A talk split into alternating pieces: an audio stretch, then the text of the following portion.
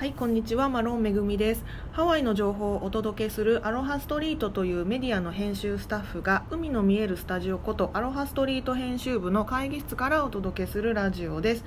お相手はいつものこちらの方です。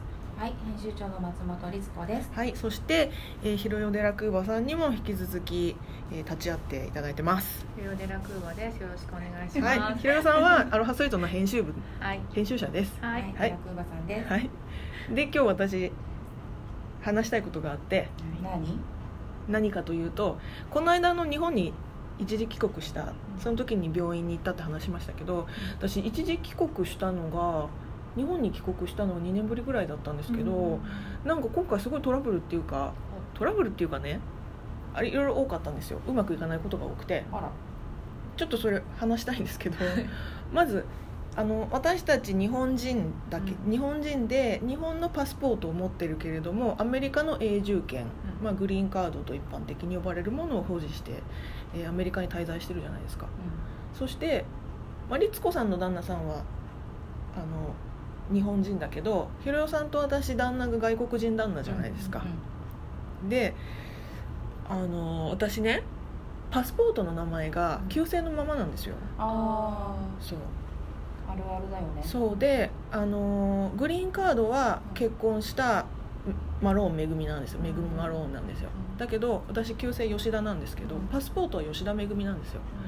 でえっ、と飛行機のチケットを、えー、とそのグリーンカードの名前マローンめぐみでうん。取っていたうん。らむっちゃ怒られて まずホノルル空港で日本行きの便に乗るそのチェックインカウンターでむちゃむちゃ怒られてもうのもうあわやもう乗れないっていうところまで行ったんですよ飛行機にうん。そんな怒られるんですか？もうね子供みたいに怒られました「NO!」あのわかります？犬とかを叱る時にささこう本当に顔を手で、うん両両手で顔を挟んでみたいな。「ノー!」みたいなこう目をそらさずに「うんノー!」みたいな感じで私は顔を挟まれなかったけどもう本当にこうやってガーって目を見て「This is really a big problem」とか言ってお「すいません」みたいな。ーってなるよね。そうシューンってなって。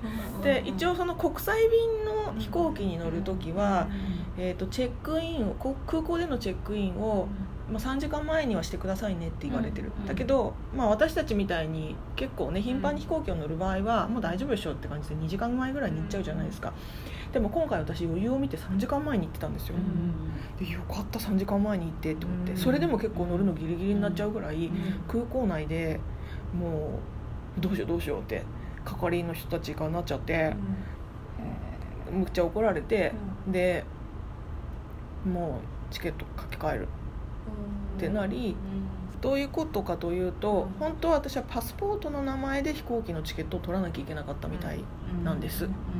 だけどグリーンカードの名前と違う。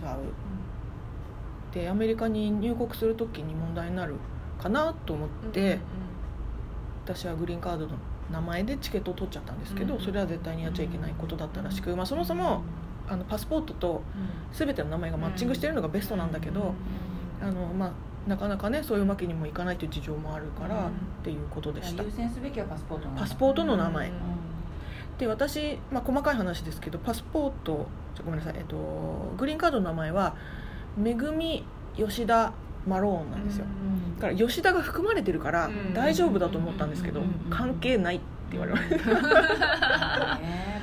そうなんだ。よく、まあ、あの儀礼的にだけどパスポートの名前と間違いないですよねって言われて「はーい」っていつも、うんねチケット買う時言ってるけど、間違わないじゃんと思ってるけどそういうこといっぱいあるもんね、そうだからあの結婚して名前が変わった方は要注意ですね。これ多分ねの、まあ、がが海外でなくても国内でも多分あ、まあ、国内旅行だったらパスポート見せる必要はないからあれだけど、例えば新婚旅行とかみんなでもね、うんギリギリじゃないの？そしたらその名前変える結構大変ですよね。ね。パスポート取るのも2週間ぐらいね。確かかかった記憶があるんで、そう。でまあ結局ギリギリ、えー飛行機は乗れたんですけど、うん。まあそのおかげでちょっと私もともとちょっと,、えー、と飛行機の中でいい席に座ろうと思って予約してたのが、なんかなくなっちゃう消えちゃったりとかあ いろいろあってでもそれもお金を余分に払ってるって言ったら、うん。なんとかうまくしてくれましたけど、これだけしてくれたよかった。うん。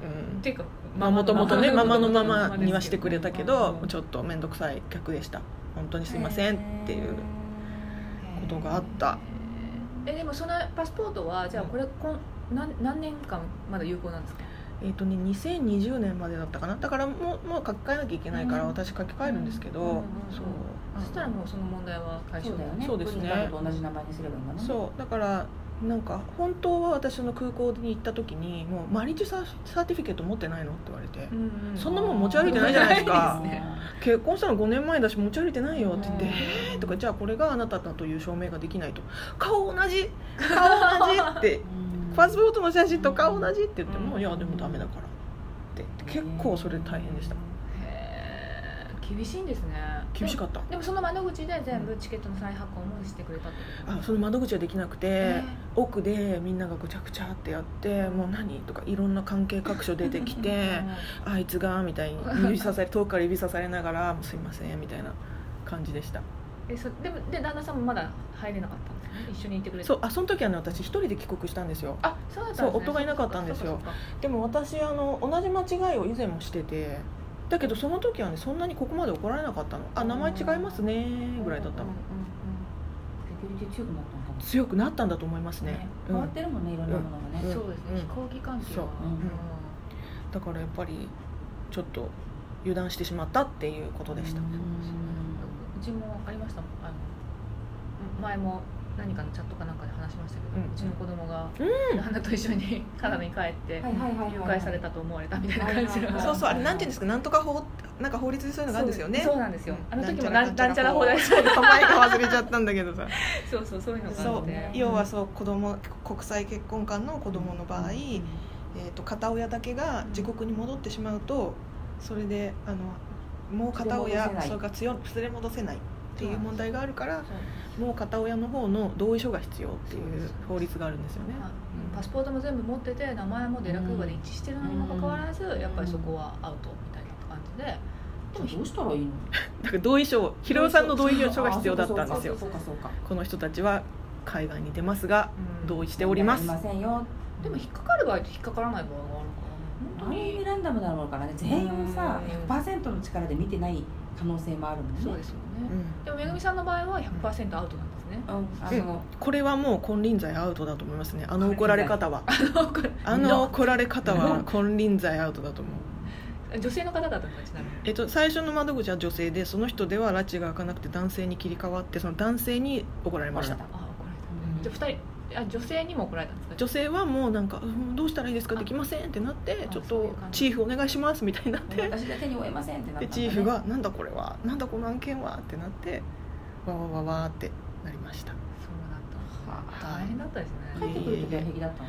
帰ってくる時は平気だったんですけど、うん。帰ってくる時の話で言うと私あのあ、えー、と日本に入国する時に成田空港だったあごめんなさい、うん。羽田空港だったんですけど羽田のねその入国審査が全部マシーンになってたんですよ。ああそうなんですか。そう。で初めてでうおーかっこいいとか思いながらマシーンでピピってやって出るんですそしたらパスポートに入国スタンプが押されなかったんですね。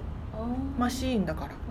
人のスタンプパチっていうあのスタンプがなかったんですよ。うん。そうしたらあの私たち海外在住だから日本でのお買い物が免税になるはずじゃないですか。あそうですね。それがね免税にならなかったんですよ。入え国スタンプがないから。そう入国スタンプがなくても免税対象にできるあのお店もあるかもしれないけど私が行ったお店はできないって言われたんです。なぜなら入国日がわからないから入国して、えっと、日本に入国してから3ヶ月以内あだったかな？半年以内だったかのお買い物が免税になるから。あーわかんないと。そうそのそう入国の費を証明できないと,、えー、と免税にできませんって言われました。えあの免税ってお金を空港でもらえるんですか？うん、あの払う時にもうすでに税金を引かれ税金払わないタックスがついてない価格で買い物ができた。あうんそうなんですよ。でもめぐみさんの場合は？普通に日本の税金を払った。払った。そう。でもスタンプがあったら？あったら免税対象のお店では免税になるはずなんですね。あ後から帰ってくるわけじゃなくてもうレジの時点であ。この人タックスなしっていうあの扱いにしてくれるところもある。そうそう。そうなんだ。ユニクロとかね結構そうですよね今日本は。そうそうそうでもなんかシステムがよく分かんなあくて。でもお店にもよると思うよ。できるとことできない。多分ねあの免税カウンターっていうのがあるんですよね。大きいデパートとかは大体ありますねなんかかっぱ橋に免税うのんうんうんうん。そうそう。場所があったんですけど。ありますよね。どうやって使っていいのかよく分かんなくて。あまとめてあるんだ。ここは。そうなんです。あのレシート持ってってそこでそうそうそうそう。って言われたんですけどよく分かんないなと思って。多分ね1個ずつのお店で対応してなくてレシート持っていくとそこでリファンドしてくれるんじゃないかな。そうそうそう。街ぐるみでそういうのもあそるんだ。う。なんそうなんです。そういうところもあったそう。んで多分そういうところはあの、えー、とパスポートの中にある IC チップとかを多分読み込まなきゃいけないんですけどそのマシンでやっちゃう場合はねでもそういうま読み込む機会がないじゃないですか。ほとんどの個人商店とか。だからあの免税対象にできない。スタンプでみんな目視してああこの人は何月何日に日本に入国してるからまだ有効期限内だっていう判断をされるっぽいんですね。うん。なのであの海外在住で日本に帰国する方はスタンプをもらうようにしてください。ねそれスタンプいらないのにねいらないのがそもそもおかしいけどね。照れるんでしょ？だってその機械です。やっちゃったらね。うん、そう。言ったらでももらえるんですそうです。だからそうなんですよ。機会があるその入国審査のそのエリアに係員の人がいるからその人にスタンプくださいって言えばくれるんですって。でもそんなん知らないからさ。っていうかその作業無駄じゃないって思っちゃいますけどね。うん。だから機械がピャンって押してくれりゃねね。うん。もしくはその機械だけど何かしらのああぶり出しでも何でもいいから 出てくればね。あ多分ねそれはあるんですよ。IC チップの中に記録はされてるんですよ。目で見えないからそうそうそうそうそう。いう機会がねみんな導入されればいいですけね。アナログなんだか進んでるんだかそうなんですよ。ただやっぱり久々に帰ったに日本というか東京だったんですけど私。